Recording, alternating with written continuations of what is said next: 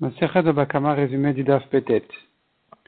La avait soulevé déjà dans le DAF précédent la Takana qu'on appelle Takanat Usha. C'est-à-dire que quand le Sanhedrin est arrivé dans la ville de Usha, ils ont institué une certaine Takana qui correspond à dire que une femme qui aurait vendu ses biens, qu'on appelle un irsémélog, c'est-à-dire les biens qui appartiennent à la femme et qu'elle les récupère quand elle se divorce ou quand elle perd son mari, elle récupère ses biens, entre-temps le mari en profite, mais ça reste à elle, que le prix monte ou baisse, c'est à elle. Si elle a vendu ses biens à quelqu'un du vivant de son mari, eh bien, si le mari meurt en premier, donc la femme était censée récupérer ses biens, dans ce cas-là, la vente va se pratiquer, ça passe à l'acheteur. Mais si c'est la femme qui est morte en première, on ne dira pas hein, qu'à sa mort, elle aurait dû récupérer ses biens et que donc ils sont vendus.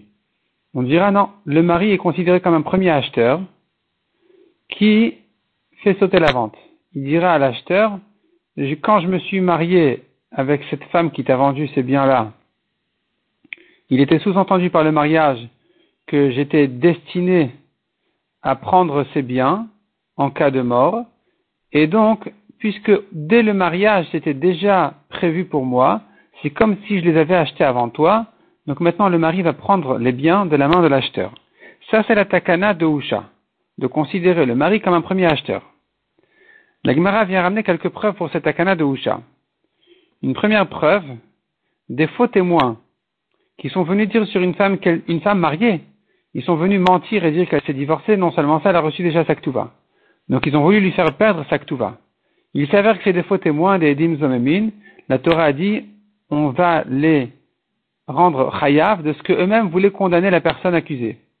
Donc ici, ces témoins-là, qui voulaient perdre à la femme Saktuva, devront payer à la femme Saktuva. Mais pas Saktuva en entier, parce que eh, aujourd'hui elle est mariée, cette femme-là. On ne sait pas si elle était censée recevoir Saktuva un jour ou l'autre, ça dépend. Si le mari va la divorcer, oui. S'il meurt, oui. Mais si c'est elle qui meurt en premier, donc elle n'a pas, elle touche pas à Saktuva. C'est le mari qui la prend ou qui la garde. Donc puisqu'on ne sait pas exactement à qui était destinée l'Aktuva, on va évaluer la Tovatana. Tovatana, ça veut dire on calcule combien voit la femme Saktuva aujourd'hui, sachant que on ne sait pas si elle va la recevoir un jour ou pas. Donc et combien quelqu'un serait prêt à mettre pour cette Ktuva-là, dans le doute que si la femme elle meurt, c'est lui qui la prend. Pardon, si le mari meurt et que la femme mérite la Ktuva, ou bien qu'il la divorce, c'est l'acheteur qui la prend. Et si c'est elle qui meurt, c'est le mari qui la prend, il aura perdu son argent. Disons qu'il va mettre 40%, quelque chose comme ça, 30% en fonction de la, situation. Et donc, euh, cette somme-là, c'est ce que vaut l'actuva pour la femme tant qu'elle est mariée. C'est ça, la perte que les dîmes zomémines, que les faux témoins voulaient faire, voulaient causer à cette femme-là. C'est ça le prix qui devrait lui payer. Et la Gemara vient prouver de là qu'une femme ne pouvait pas vendre euh, en tant que mariée Saktuva en entier, pour 100%. C'est une preuve pour la Takanatusha, que nous avons qu'un doute sur l'Aktuva. Est-ce que finalement, elle, elle, elle va arriver à la femme ou pas? Si tu disais que la femme peut la vendre pour les 100%, en disant l'acheteur, voilà, de toute façon, elle est pour toi, aussi bien si c'est le mari qui meurt le premier, donc elle mérite l'Aktuva et c'est l'acheteur qui la prend, que dans le cas où c'est la femme qui meurt en premier et donc l'acheteur la prend, si on disait comme ça, pas comme la Takanadusha, alors il se trouve que la femme peut vendre sa ktuva pour 100%, à 100% de, son, de sa valeur, et, ou presque. Et or, on n'a pas vu comme ça.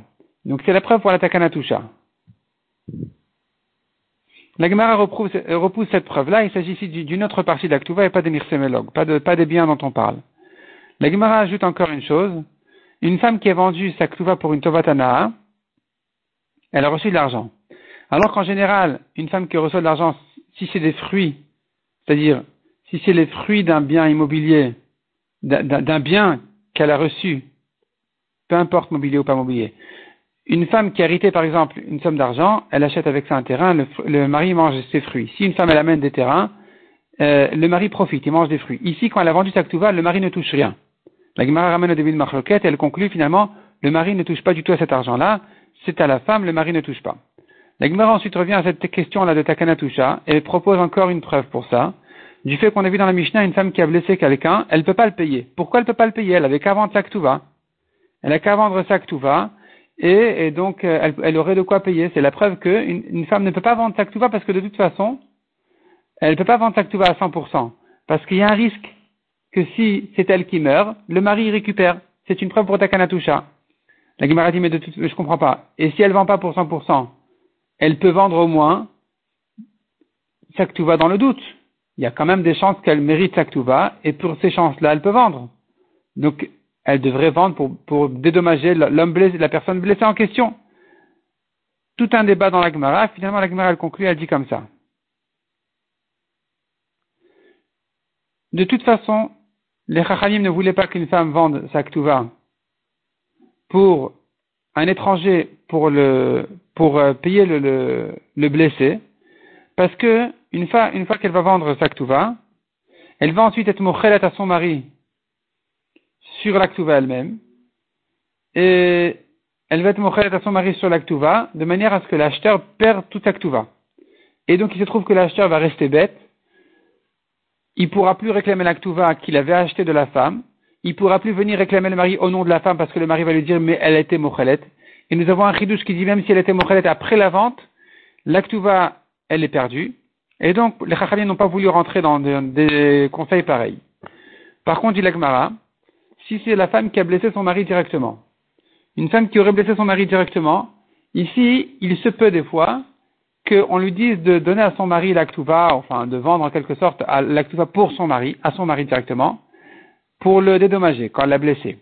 Il s'agirait du cas où, au-delà de l'actuva obligatoire, qui est une certaine somme que la Torah a fixée, la Torah ou les Chachamim ont fixé, il y a un surplus dans l'actuva. C'est ce qu'on a l'habitude de faire, le mari l'ajoute. S'il ajoute une grande somme sur l'actuva, eh bien cette somme-là, la femme devrait faire passer au mari pour le dédommager. Si ça correspond, on va calculer pour de manière à le dédommager. Et il va rester à la femme la somme de base. Mais la somme de base, elle n'a pas à vendre la somme de, base, la femme ne donne pas ne peut pas donner à son mari la somme de base, même pour le dédommager quand elle l'a blessé, parce que les Chachamim ont interdit à une femme mariée de rester avec son mari sans Ktuva. Or là, il va se trouver qu'elle est sans Ktuva, et les Chachamim ont craint que si elle est sans Ktuva, elle sera légère à divorcer, aux yeux du mari. Il va dire de toute façon, euh, je lui dois rien si je la divorce, elle m'a déjà fait passer la Ktuva pour me dédommager, donc euh, autant la divorcer. Et donc, pour ne pas en arriver là, il faut obligatoirement qu'il reste, à la femme au moins cette somme-là, obligatoire, la somme de base qui a été fixée euh, en tant que en tant que Ktuva. Mais, comme on a dit, si la Ktuva elle dépasse, elle dépasse, alors effectivement, elle devra vendre au, mari la différence de manière à le payer en où, au cas où elle a blessé. La Gemara amène dessus une objection.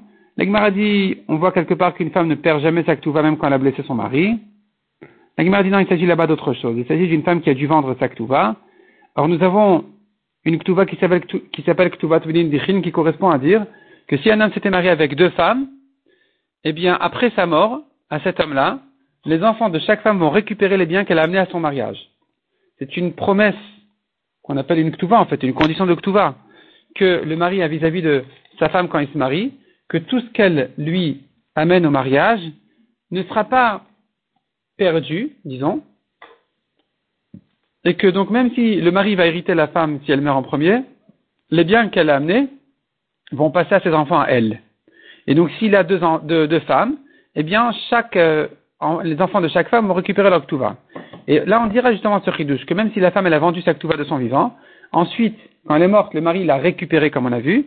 Et là, après la mort du mari, les enfants de cette femme-là vont la récupérer malgré qu'elle avait vendu, puisqu'elle a vendu par détresse, par manque d'argent. Alors, on va dire, elle n'a pas négligé sa et donc ses enfants peuvent la récupérer dans ce cas-là.